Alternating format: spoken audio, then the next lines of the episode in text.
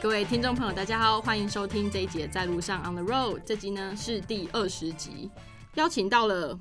理想位置的两位创办人来到现场。那理想位置是什么样的一间公司呢？跟大家讲一下，它的英文名字叫做 Sweet Spot Sound。顾名思义，它就是在做声音的一个公司。那大家其实，如果你前二 二十集都有听哦，前十九集都有听我的 Podcast 的话，你会发现它前面有片头嘛，然后最后片尾嘛。那这两个音效呢，就是这一家公司帮我设计的。当时手提着诸记去拜访他们，就很阿萨里的 帮我接下这个任务，这样子。所以非常感谢他们今天来到现场，就是跟大家分享一下做声音这块有什么样的秘辛。那我们欢迎滴滴和 Ash，耶，自己做音效。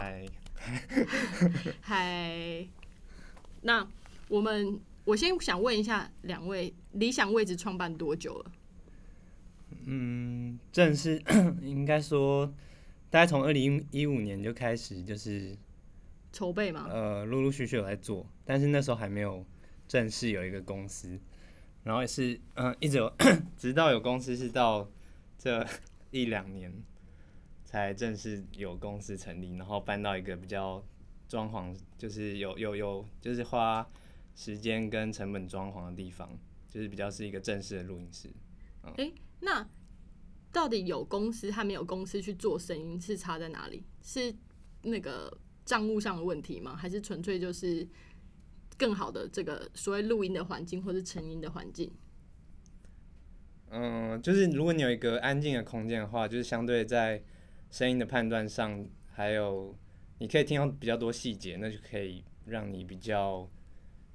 做的东西就是比较完整。然后也是包含，就是有客户来的时候，他们可以在比较完整的环境之下去看他们的作品，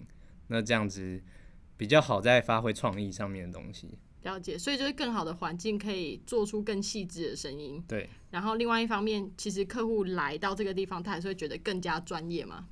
是也是会有这样的元素。比较 fancy 的概念。比较 fancy 的概念，是不是？因为其实我也去过，就是你们录音室两次。哎，一次还两次？其实应该是算两次，对不对？哎，好像只有一次哎。嗯。就是提着猪记来的那一次。因为你们楼下就是猪记，就是逼人吃猪记。重点是你们今天跟我点 Uber 也是点猪记，我想说你们 really？因为之前之现在就是猪记开在楼下都还没有去吃。哦，真的假的？跟大家推荐下猪记，就是要吃它的排骨炒饭 以及小米粥。然后如果你喜欢吃。那个呃馅饼的话就不要点，因为我觉得馅饼还好这样子。但 anyway 题外话这样，那为什么会取这个名字 Sweet Spot？那个时候也是想了蛮久的，然后可是我们那时候就是因为急着想要让大家知道我们已经创立了这个地方这个公司，所以就是有点急的列了几个选项，对，然后最后可能觉得这个。因为 Sweet Spot 它也有就是字面上来就是甜蜜点嘛，但它运用在很多地方，比如说网球啊，或是你音响摆放的位置啊，就是它最佳的聆听环境的那个点就是 Sweet Spot，所以我们就觉得好像还蛮符合我们想做的东西，这样了解。在商业模式上来讲，就是定价。就是我们如果在讲今天有一个生意 business model 或一个新的产品，我们在讲定价策略的时候，也是会讲 sweet spot，也就是那个理想的定价点。这样，因为很多东西不是销价竞争就会有好的成果，但你定的太天价也是会不 match，所以就也是要有一个甜蜜点，让大家可以掏出腰包来做消费这样子。那其实我们现在在场三个人都是。世新广电广播组的这样子，是不是都是在广播这一块？然后不知道为什么就走到就是别的地方去。虽然现在有点殊途同归啦，像上一集跟肖成平也是啊，啊，他现在叫肖定瑞。嗯嗯上一集跟丁颖就是声音非常的嗯浑厚的浑厚的人，害我的声音变得很单薄的那个人。对。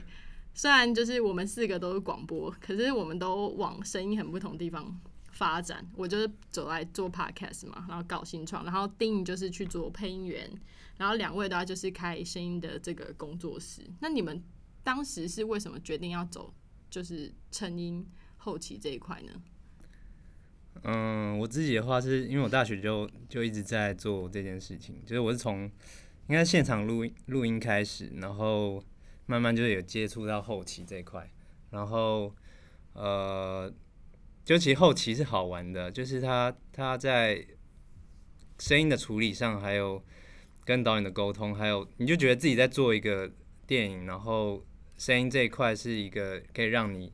无限的去发挥想象力的一个地方。了解，嗯，可以说是视觉的创作，然后声音也是一种创作。对，然后还有应该是因为念的是广播组，然后那时候常跟电影组人混在一起，然后你去跟他们拍片的时候，他们就觉得啊，你应该是广播组，应该对声音蛮有专业的。事实上呢？事实上，其实我们学的就是广播。对，哎，可是你们算是有学以算有学以致用，至少对声音的。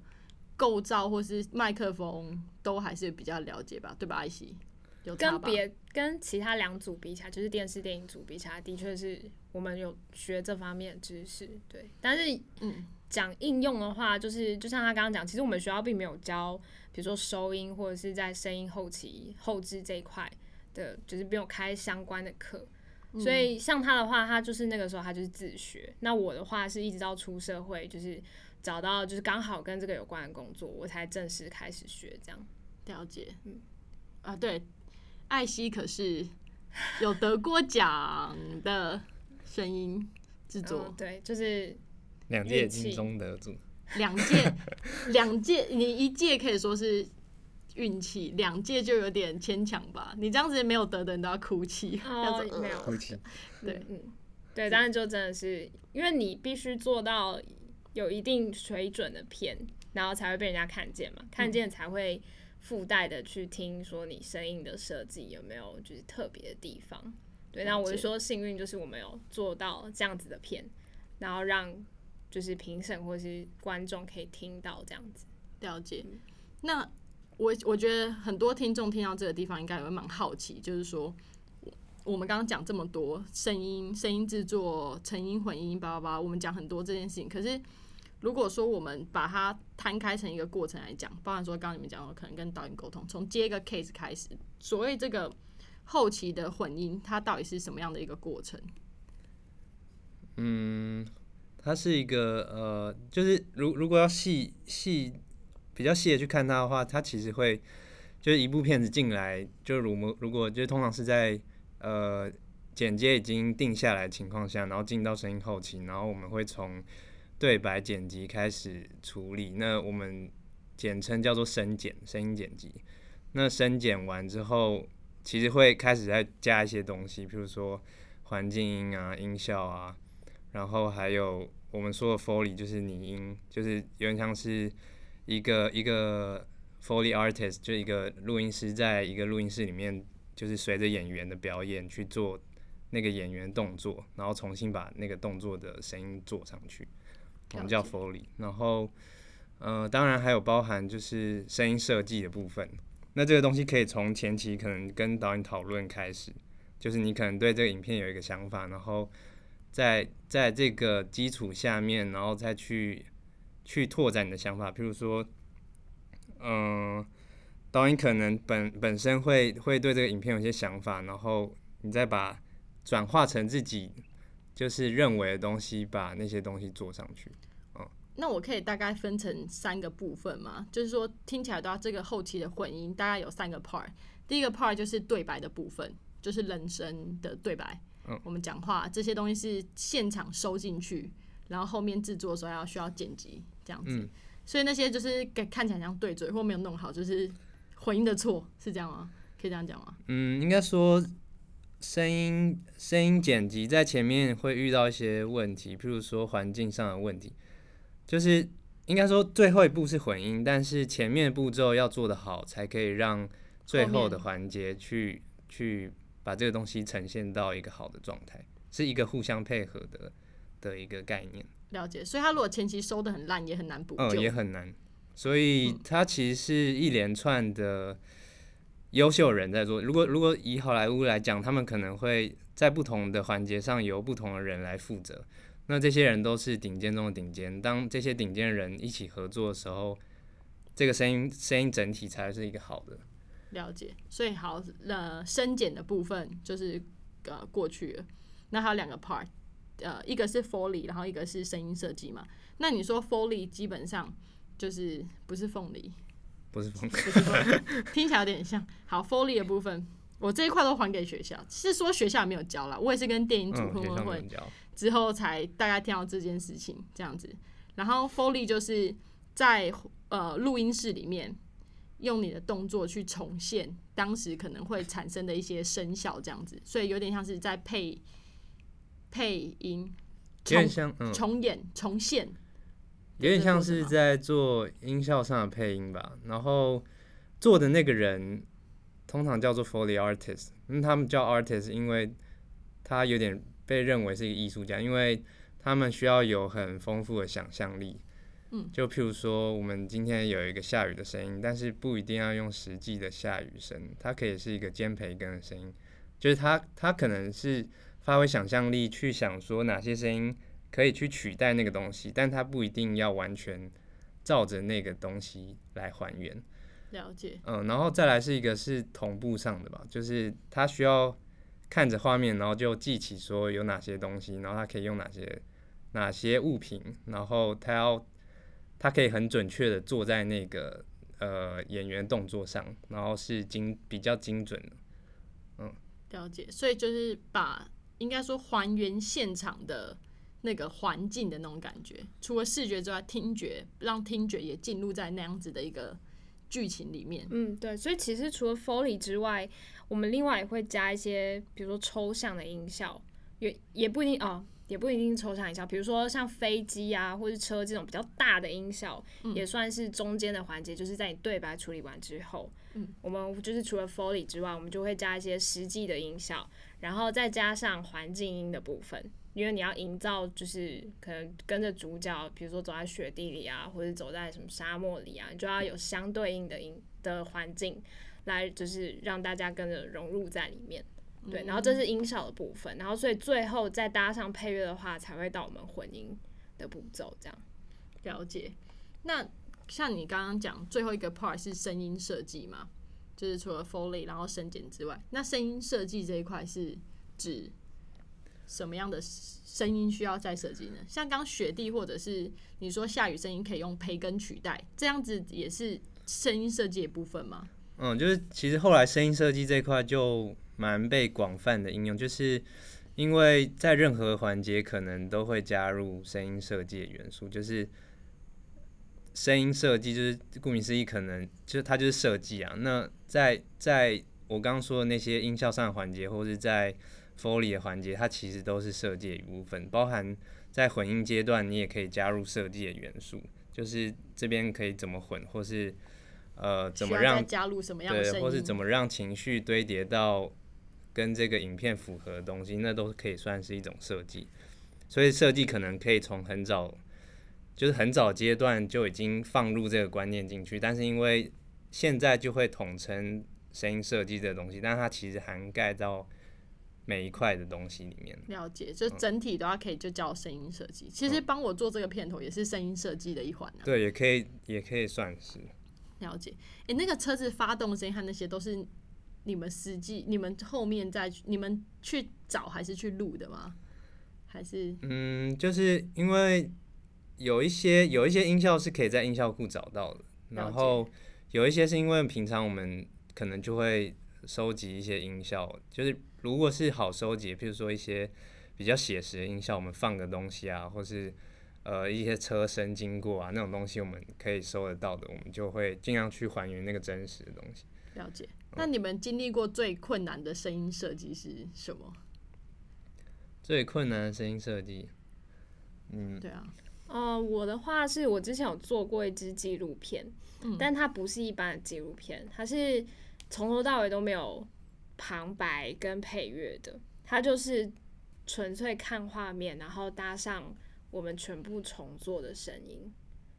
为什么要全部重做？因为他的他的那一部片的主题，他是在讲，就是台中有一条，嗯，很从日治时代就盖的一个水圳，就是灌溉的那个渠道，然后它很长。那那个导演他主要是想要讲说，就是那个渠道的一个一些历史，然后跟着这个这一条水道呢，就来一趟公路之旅。所以他整一整整部片就是从它最起头的地方，然后一直拍到它最下游的地方，所以它等于就是一个呃，如果你单看画面的话，你就会觉得哦，这是一个风景的的纪录片这样子。但是就是，但是导演当然不会这么粗浅，是说我只是想要你看美美的画面。对，他是说他希望可以透过水声，然后让大家了解到他当下在拍的那个地方的特色，或者是他觉得那个地方可能是那那边的水声是有一些什么特殊的的声音表情的，或者是心情的，所以我们那时候就呃在还原那个水声，就是花了蛮大的力气的，因为你要如何就是符合那个现实，你会听到水的状况，有个因为就是水不是像我们想象中哦，就是开个水龙头，然后或者是你平常在河流旁边啊，你听到就是大家最基本能想到的一些声音，就是它其实是可以有非常多变化的，嗯，对，所以我们就是那时候就是它那个纪录片就蛮长的吧，大概七八十分钟吧，就我们全部要重重塑，就是那个环境，然后还要再加上导演希望表达的一些水声的表情，对，就是还蛮特别的这样。嗯这让我想到，其实像你说的，水也是有很多的不同的，就是比如水流大小啊、环境啊不同。就算是，其实我觉得听到这边，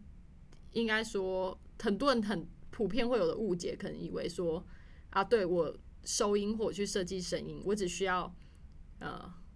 再跑到那个河边去收集那个音效就可以了。可是其实往往那样子的收出来的水声也没有办法真实的呈现那个空间所带来那个水真实的流动的那个感觉，所以要用很多的方式去堆叠那个水，真正你在现场听到，应该是这样的感觉，它其实是录不出来，对不对？嗯，对对对，是不是很像去拍月亮？可是你看到月亮是长那样，对对对，就像就像瞎扯。就像太空，太空的声音是什么呢？就是虽然我们有就是比如说卫星或是太空船上去了，可是你因为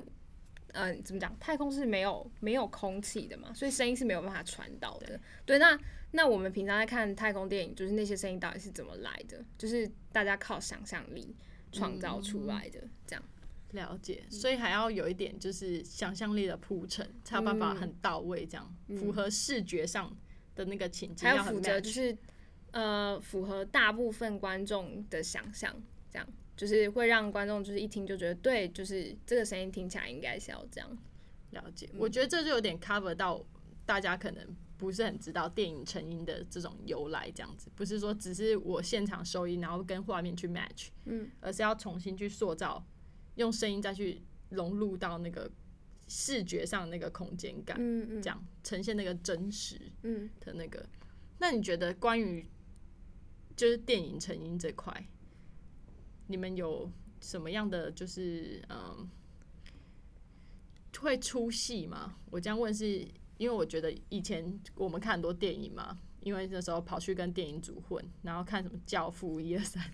然后也看也因为学校在学这一块电影，所以有时候看电影的时候会很出戏，会去想他是怎么拍的，他的分镜或这样这样。那声音其实无所不在，你们也会被这样干扰吗？因为耳朵是唯一一个你连睡觉都没办法关上的地方。哦，鼻鼻子也不行啊。讲完之后自己吐。对，就是啊，鼻子你可以啊捏住这样，耳朵你就算盖起来也哎也是可以用耳耳塞啦。自己自己是破梗，但 anyway 就是你在这样声音的这个工作环境之下，是不是会对声音特别敏感？或者你在看电视电影的时候，会不会在在听的时候对他们有一些哦评价好不好？然后或者是怎么样可以更好之类的？你们有这样的经验可以分享吗？嗯，我我会就是因为自己在做这个工作，然后看片的时候就会特别注意到声音这一块嘛，然后其实就是会你会想要去学习说别人的声音做的怎么样，然后他的对白处理的如何，他的混音技术如何，然后有的时候你就可能就会分心，或是有些你就会觉得啊，这个声音做的有点怪怪，然后这个声音做的好好，但是大部分的情况其实你是可以融入剧情，就是比如说在看一些好莱坞的片子，就是我觉得应该是最好的最好的状态是他们剧情上一直吸引你，所以吸引到你忘记那个声音的存在，那这个应该就是一部好电影，就是当你呃，虽然说我也是在做声音，但是当我分心到，我会自己意识到我在听声音，但是我可能听一听，我如果在看一部好电影，我听一听的时候，我就会又被剧情抓走，我就会忘记去听声音。但是如果今天是一部剧情不吸引人，或是拍的没有在画面上没有这么好的时候，你开始就会分心啊，你就开始听他的声音啊，声音处理不错，或者声音处理不好，这样。嗯，了解，会有那种状况啊，就是你刚刚讲的下大雨，然后你就觉得嗯，这是这个培根煎的不错，这培根煎的不错之类的，会有这种概念吗？就哎、他这声音到底是怎么做的？这样应该是因为应该是因为现在现在比较少人用煎培根当下雨，所以应该因为现在比较追求真实，所以他们就会尽量去收到一个极美的下雨声，就是真的收出一个下雨，但是那个下雨是很符合片中的情境。但但那个他可能是从好几百个雨声挑出一个他觉得最符合的雨，就现在的情况比较像是这样。那各种环境他都会找出一个最好的元素，或是去拼凑一个最理想的的的一个声音的情境，这样。嗯这也让我想到，今天如果说好莱坞的电影来讲好了，其实大部分的好莱坞现在都是仰赖特效去创造那个视觉的震撼感。这样想一想，其实他的声音根本就，他的电影成因根本就超痛苦啊。就像你说做一个纪录片，它 maybe 可能七八十分钟，好了，好莱坞个片可能将近两个小时，它可能都是在绿幕前面或者都在棚内拍，这样除了对白之外，可能其他所有声音都要重新设计。嗯，是会有这样子的情况吗？对啊，所以他们他们是一个电影工业，那这个工业体体体制底下，声音部门又占了一个很，就是其实是一大块啊。那这一大块里面，就是有很多优秀的人，就我刚刚包含包含我刚刚说，的就是对白对白就可能就好几个人，那音效有好几个人，Foley 也是好几个人，然后环境也是好几个人，那最后混音又是好几个人，就是他们可能总共加起来二十几、三十几个人在做后后置这件事情，就光后置声音这一块，所以他们可以做到很细的分工，然后可以做到很精致吧，就是可能跟台湾就是比较少的人比起来，他们可以更去要求那个品质跟极端的状态，哦，了解。所以他们就是就像你说啊，一群强者对，一群在做一件很强的事情，这样对啊。会有有朝一日想去好莱坞吗？会，但是很很困难，因为你就想，就是他们那边都全真的都是佼佼者啊。那你不是佼佼者吗？呃，我不是，就是 我不是佼，就是应该说，你要跟全美，你要跟全美国的佼佼者竞争吧。应该说，大家都一定有个好莱坞梦，但是好莱坞是好莱坞不是谁都可以进去，应该说好莱坞是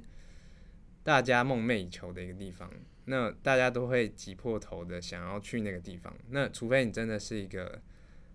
顶尖的人，那不然你应该很难去争取那个名额吧？对啊，所以我觉得现阶段应该是你可以往那个方向前进，就是但是呃，就是你只要做好现阶段的事情。就是我知道自己还是在持续的在成长，但、但毕竟台湾不是一个工业，它比较没办法有那个体系吧。了解，嗯所以先让自己成为 maybe 在台湾的台湾或是亚洲电影界或是后置成音这块佼佼者，再去你说好莱坞的殿堂去跟其他佼佼者竞争吗？对啊，可能吧，希望应该可是但台湾的环境就像你说的、啊，台湾的环境本来就在就是影像制作这一块，可能就不是有这么多的机会。嗯对，机会是一个，还有就是可以花的时间跟预预算吧，我觉得是一个蛮大的问题点。就是因为你没办法花时间的话，你就没办法跟那些那些人竞争啊，因为他们都是花了时间、花了精力在做这种，就做一些极端的事情。但台湾就比较没办法。就如果你真有办法，你可能就是要抱着，好，我就是赚不到钱，但是我今天就是要做一件极端的事情。就像两位现在做的是一样吗？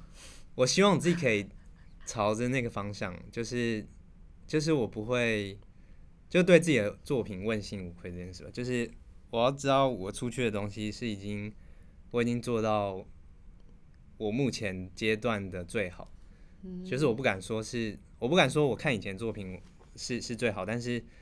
至少我现在这个阶段可以做到我现在状态的最好。一部就是假设以电影的规模来讲好了，一部电影就是呃，到你们这边做后期，大概要经历多少的时间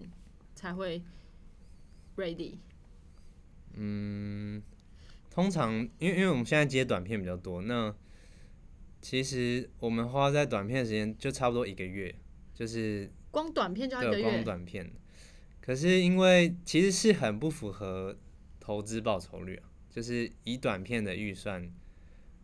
就是你花一个月在做这件事情，其实是是很很不符对啊，很不符合成本效益的一件事。但是，嗯，就是你可以你可以很很慢的去磨那个东西，或是你可以把它做到很细致。那是我觉得目前先要追追求的事情，对啊。了解，先把它做的细致。嗯，那你们有最满意的一部片吗？嗯，就是我自己目前最满意应该是，就有一部片叫《何时》吧，然后哪个和哪个时？和是那个合作的合作的合，然后十是数字的那个十。嗯，那它它其实合十就是双手合十，对，双手合十的意思。嗯，那为什么满意？是你们两个都共同觉得满意的一步吗？我不知道你你觉得满意。哦，我其实大部分有认真投入的作品都蛮满意的，嗯，对，好官腔的回答，这是真的，只是因为你知道，你你真的是当下有付出了你最大的心力，然后成果看起来不算太差的话，对我觉得对我而言就算是最满意的。但是之前有看到一个就是国外在讲专门在讲声音的纪录片，然后里面就有一位就是资深的回音师，他就说他们其实也是。虽然他已经在好莱坞里面了，但也是有一些时候做一做做到就是让他起鸡皮疙瘩的时候，他才会觉得啊，我是真的做出了一个作品，做出了一个好作品，这样。嗯对。那我是觉得我们应该目前还没有达到那样的境界，就是做到让自己觉得真的超感动的，就是超级超级满意的这样。对，这是一个这是一个未来的期望，这样希望有一天也可以就是做出让自己非常感动到起。鸡皮疙瘩，对，变就是有点像代表作的那种感觉，就是啊，这个真的是太完美那种感觉。那你们就像你刚刚讲，maybe 有，我知道你们也会呃，在某些时刻觉得这个声音不错，然后把它收起来，会有这样的状况啊？就是啊，下雨了，诶，这个雨声不错，把它收起来，或者是去哪里，有点像抓神奇宝贝，不知道为什么自己讲完之后觉得很像，就是去草丛晃一晃，就诶，这个有昆虫的声音就收一下之类。你们会有这种时刻吗？会啊，我自己就是蛮常带着一台录音机，就是到处去收音。但是因为就是可能就是放在包包里，然后听到今天如果有临时什么，比如说外面突然下雷阵雨，然后打雷，我可能就会拿出来收。就是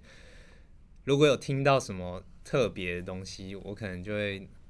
就是拿拿出我的录音机，然后就开始在那边收音。或者有时候捷运有情侣在吵架，也把它录起来，这样。这可能太太明显，我也不知道，反正就是。可能有时候出去玩，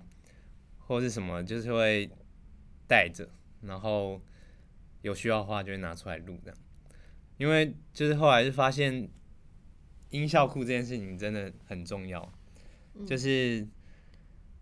就台湾现在最大的那个后期混音公司深色盒子啊，然后就是杜杜之，对对，然后他其实最大的资产就是他从以前到现在收集的那些音效，就是他拍了大大小小的电影。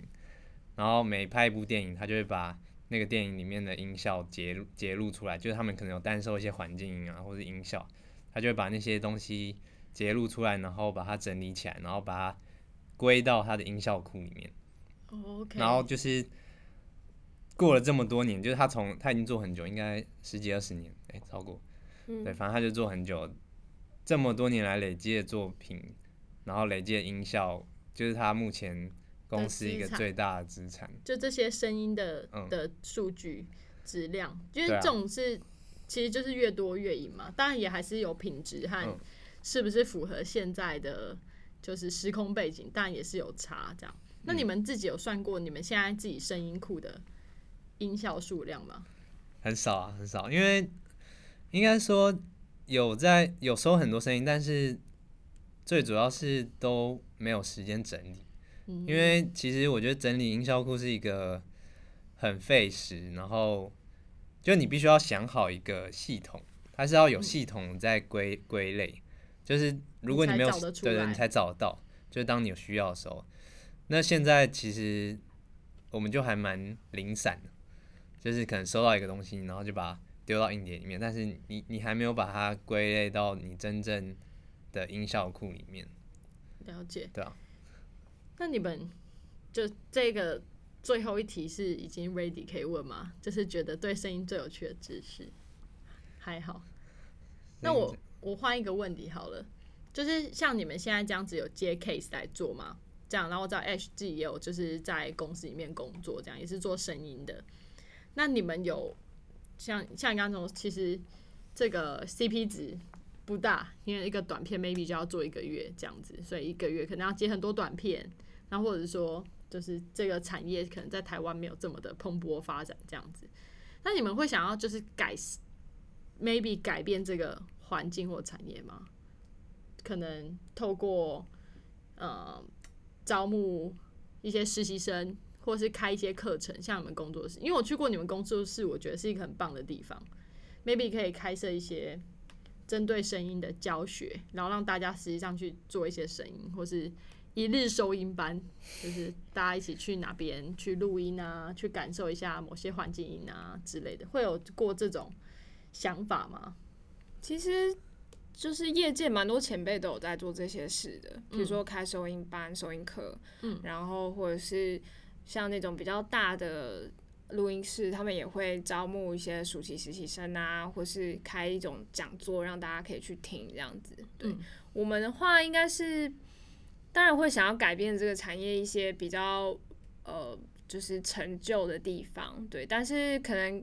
靠我们的力量，因为毕竟我们还算是刚起步嘛，就是力量也是有限，我们只能从一些比较小的地方开始，比如说让尽量的让跟我们合作的人或者是学弟妹他们知道说，诶，可能声音的流程其实是一个还蛮复杂的过程，不是像大家或者是一般我常很常遇到一些就是广告上的客户，他们可能对声音的想象就是一个很简单的说啊。我今天放杯子，我就是找一个杯子的音效，直接放在桌上。但是对我们而言，它不是这么简单的，它可能包含了很多细微的，比如说我手跟着碰触到桌面的那个声音，还有就是我在杯子放下的那一瞬间，我有没有我是敲到什么样材质的桌面，就是我们一颗音效其实是有由非常多的细节组成而来的，不是像大家想说，我就今天放一个。一颗东西上去就可以完成的，这样对，所以应该是说，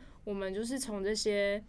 地方，就是让大家先了解我们其实是做了哪些事情，我们要经过什么样子的过程。那我们希望可以就是如何就是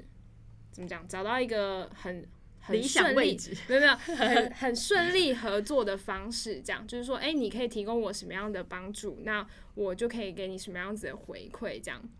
或者说合作上面啦，对，比如说剪接的话，就是说，哎、我可能需要什么样子的档案规格啊，就是这是我们可以互相帮忙的，而不是说，哦，我可能今天就随便丢了一个档案影片，哦，我就给你了，你就是你就是要帮我处理好，这样，对，就是应该说建立一个有标准的呃作业流程跟模式，这样，对，了解，所以感觉还在蛮初期的，就是说希望先科普一下大众，嗯，对声音这一块成音的基本知识要有这样子，不管是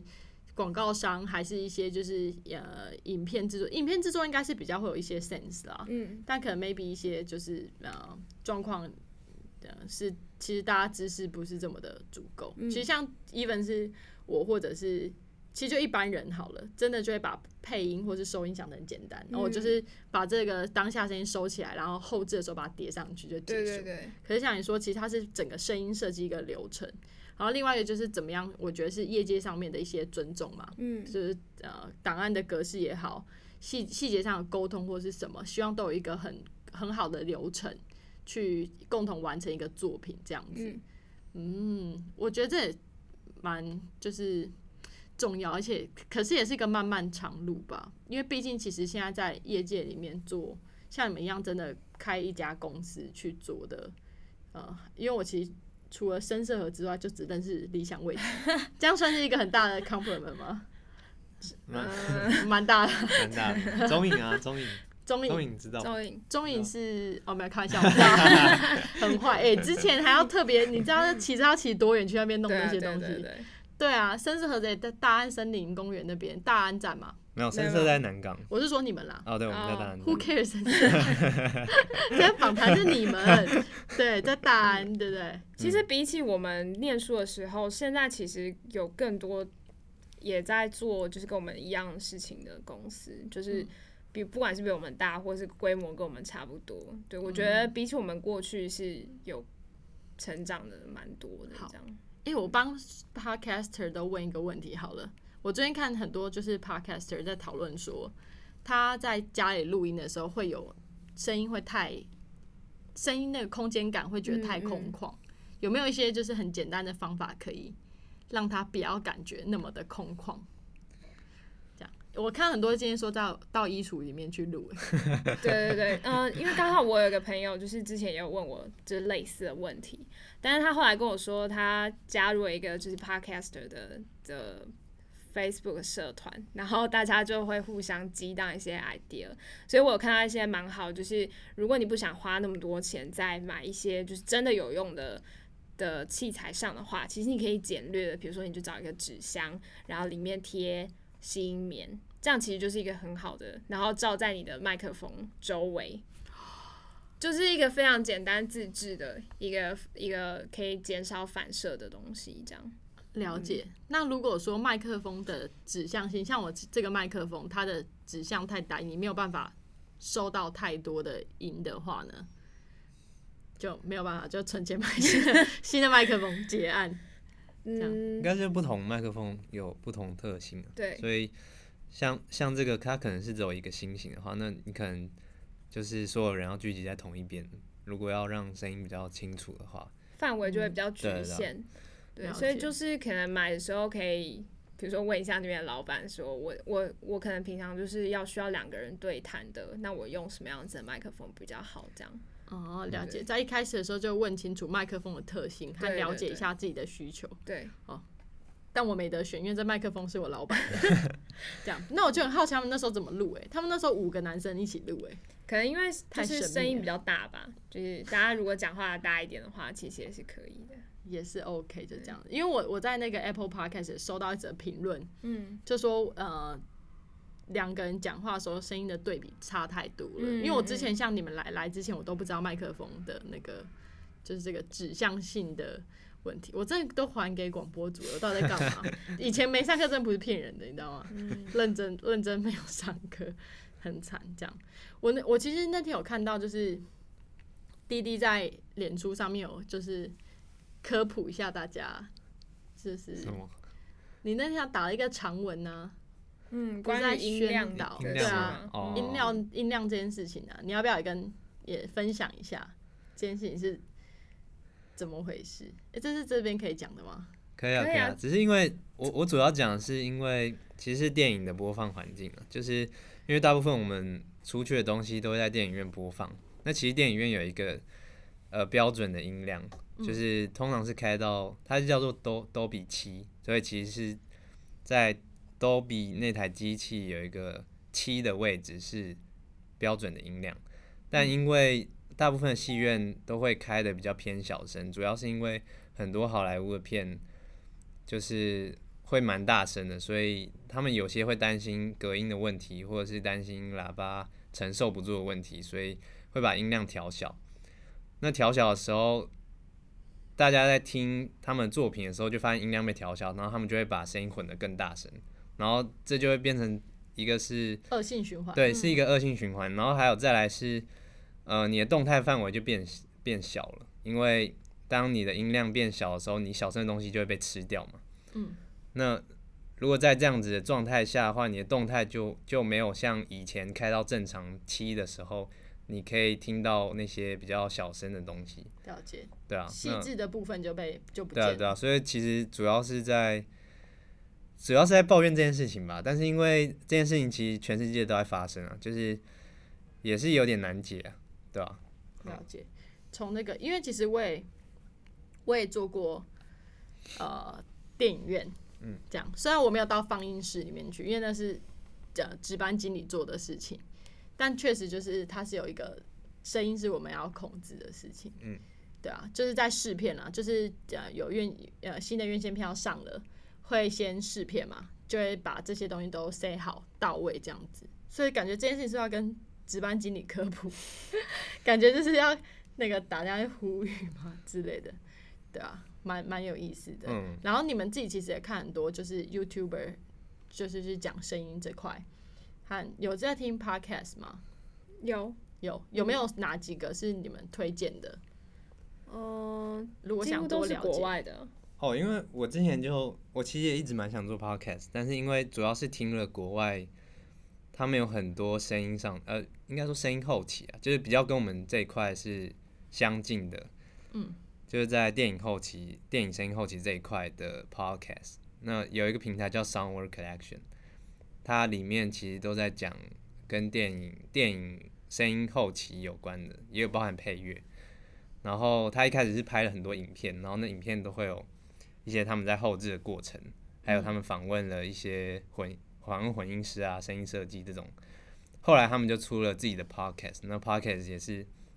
应该是成本变得比较低，但是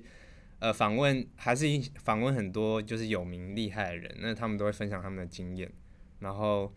透过 podcast 就可以让，比如说就像我这种不是在美国的人，也可以听到。那只要你懂英文，你就可以，你就可以学习到蛮多。然后就觉得这个东西真的蛮有意义的，就是因为我觉得台湾就是还蛮少在交流这一块，尤其是技术上面的东西。可以理解，因为其实台湾不算是有很专业的电影的科系。我这样讲是因为好台湾，你说我们是新广电好了，就广播电视电影组，然后就电影组。那电影组到底是在干嘛？就是我不是说在乔皮因为我自己也在那个里面，但是你电影组其实应该要更细分，导演专业、摄影专业、成音专业、混音专业，或是其实应该有很多。像我其实我们大一的时候有一个学长叫 B O B，他那时候就觉得广播为什么真的好像只有广播本人？他其实应该是整个声音的设计和后置上应该都有。就像我们甚至连 audition 都没有教，讲白一点，我们就是搞平听之类的，所以他就去自己去自学怎么当 DJ，怎么去玩声音这种，就好像我们都要花很大心力，我们要自己挖国外的资源，自己到业界里面去学。可是就像你说的，其实是有很多东西，我们现在台湾这个环境跟不上，这样子。应该是因为现在数位时代，然后再加上台湾的关系，所以就是。就广播组来讲的话，那光广播这件事的确在在如果整个声音产业上面就会有点局限。那就是一方面也是因为，那如果说电影组的话，可能的确就会比较太大块，就没办法有那个专一性吧。嗯，就像他们对虽然是电影组，但是学声音那块的人其实就很少啊。就像因为其实大家应该都会。比较偏向当导演或是摄影师这种路吗？对啊，对，台湾其实没有专门的成音或声音设计的科系，对对？对啊，没错。那你们会想开一个吗？如果有人找你们去开一个这样课，你们会有兴趣吗？你说开课？对啊，你就变，你们就就变老师啊，教授。就是我大学四年的课，你就去设计出一个 program，然后让毕业的人。对这一块专业很到位。我是我是不排斥教，但是我自己会更想学习，因为我觉得教学相长啊，哦，对啊，是教学相长，但嗯、应该是自己也觉得好像在经验上还没有到那个程度，可以带给大家太多东西吧。我我觉得这边就是就是他们都很谦虚，因为这集是强者我朋友，然后今天还是两个朋友一起很强的到现场来，然后讲一些客气话之类的。但 anyways，赶快定一个日期，就是可以讲，可以把 podcast 做出来，好，我努力，我已经讲了讲了很久这。是第一步，就是这一集完之后就发动一个联署，请我从滴滴开从从从你要开始录第一集的时候我就开始讲，现在已经做到第二十十集。你先讲一下，如果你你你有一个 podcast，你名字会取什么好了？强者我朋友没有，理想位置、理想声音之类的。那你内容要做什么？我会有点想做像 Summer Collection 那样吧，就是就是找找找一些混音师吗？邀请业界的会议对对对对对，就是跟他们聊天。其实我跟你讲，我我你们知道我第十九集的内容就做我很喜欢的 podcast，叫那个 Something You Should Know。嗯。然后他每一集就是会找一些书的作者来访谈嘛，然后就可能是比较偏向心理学也好，或者是一些呃科普啊，反正就是那些 practical advice you can use in your life，这是他的 slogan，我这样嗯顺顺地念出来的这样子。所以我我后来就是在想，我可能会把一些我很喜欢它的内容整理一下之后，翻译成中文，我就在某些 p o c k e t 上面就讲它的那个 key takeaway，这样。然后这集他是讲呃理想的关系，或是他有一些 tricks，你怎么样马上跟一个人变 m a g 之类的，就我会把这些内容再整理。Maybe 你也可以那个 Somewhere co- co- Collection 也可以用这样的方式去，你就把你觉得很很实际可以在台湾电影产业去使用的一些 tricks 整理成你的 podcast 内容，嗯，就叫做 Sound Taiwan Collection，从 Word 到台湾这种概念之类的。嗯，好，他要连署哦。如果我三十集的时候你还没有做到怎么办？哎、你你家有混音室哎、超有可能。我现在在办公室挤在这边，然后三个人坐在那个挤在这边椅子，我都行动力薄弱的人。不会啊，接下来就每天问你。对啊，好啊，最后让你们问一个问题好了，我们就可以那个收尾。有想问我的问题吗？安安几岁住哪？应该不用。我们认识已经超过，哎、我们认识已经超过十年，十年了，有十年了，有十年呢、我们十八哎，岁，真的哎，对啊十八岁我，们十八岁上大一嘛，嗯嗯，然后大一认识到现在，对，我们认识，你就九年了，谁谁叫你是学弟？对啊，所以认识蛮久了。嗯有吗？没有的话，我就结束这个。你有预计 podcast 要就是做多久吗？或者是你有定一个目标，说总要做几集吗？哦，其实一开始做 p o c k e t 这件事情，只是我跟我老板就是讲一些干话，后来发生的这样子。因为我那时候就是邀请很多创业家到学校演讲嘛，我那时候觉得说，哎、他们故事这么赞，为什么不把它做成数位化的内容放在网上，让大家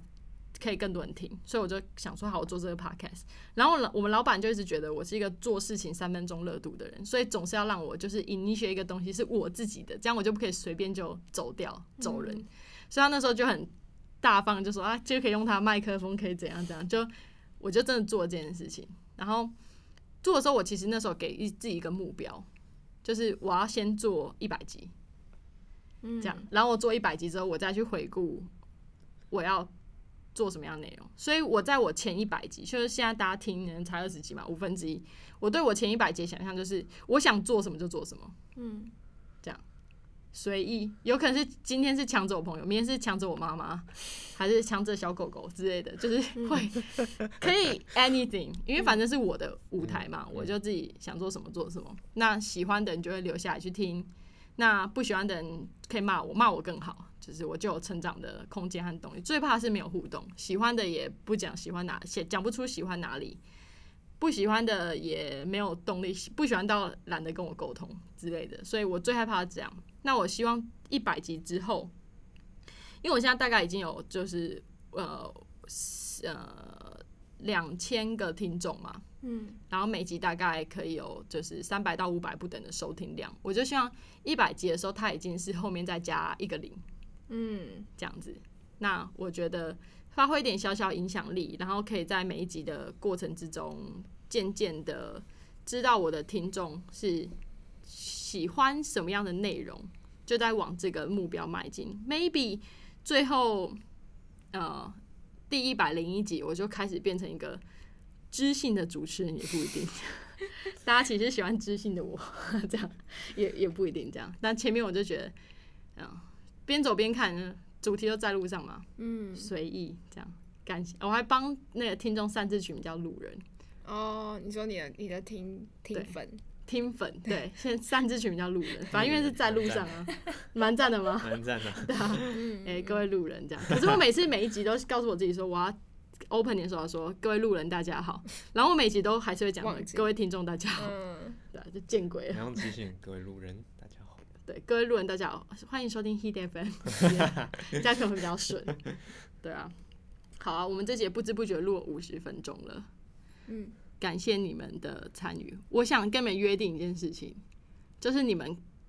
下一次回来在路上，就是我第一百节来宾，怎么样？因为你们是唯一现在有问到这件事情的哦，真的吗？的人，对啊，所以你们就是我第一百集的来宾。确定不要找更有分量的人？你们搞不好那时候已经叫做比如说第一百集找理，想盒子，已经超越深色盒子。嗯嗯嗯，对啊，你怎么知道？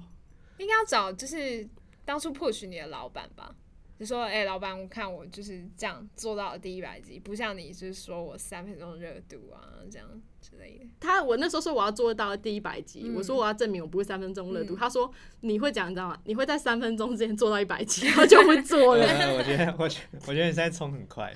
感觉就是在两个月就一百集了。之类的。我原本就是跟他讲，因为我第一集是十二月三十一推出，去年，所以到现在其实快半年的时间。然后他那时候就说：“你到底想怎样？”我说：“我做一百集这样。”他说：“你先不要这样讲，这样子。”我说：“我说到做到。”他说：“我知道你说到做到，但你要慢慢做，嗯因为他觉得我说会说到做到之后，我就下个月就一天录三集，然后所以我就跟他哎。一百集了，然后就不做了。他就说你不要这样，你每次都这样，所以你不要这样，你要慢慢做，然后在这个过程中慢慢去 enjoy 这样。嗯嗯，所以我觉得哦，OK，这样。那如果各位路人们想要跟你们联系的话，嗯就是有什么样的就是方式吗？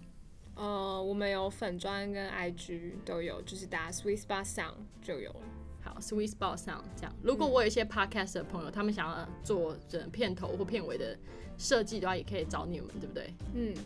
可以啊，可以啊可以这样，会比较贵吗？不会不会。先来讨论这样。好，先来讨论这样，在环境很优美的大安。好，这一集就谢谢两位的分享，我们第一百集再见喽。好，对谢谢 Freya，好，谢谢大家收听，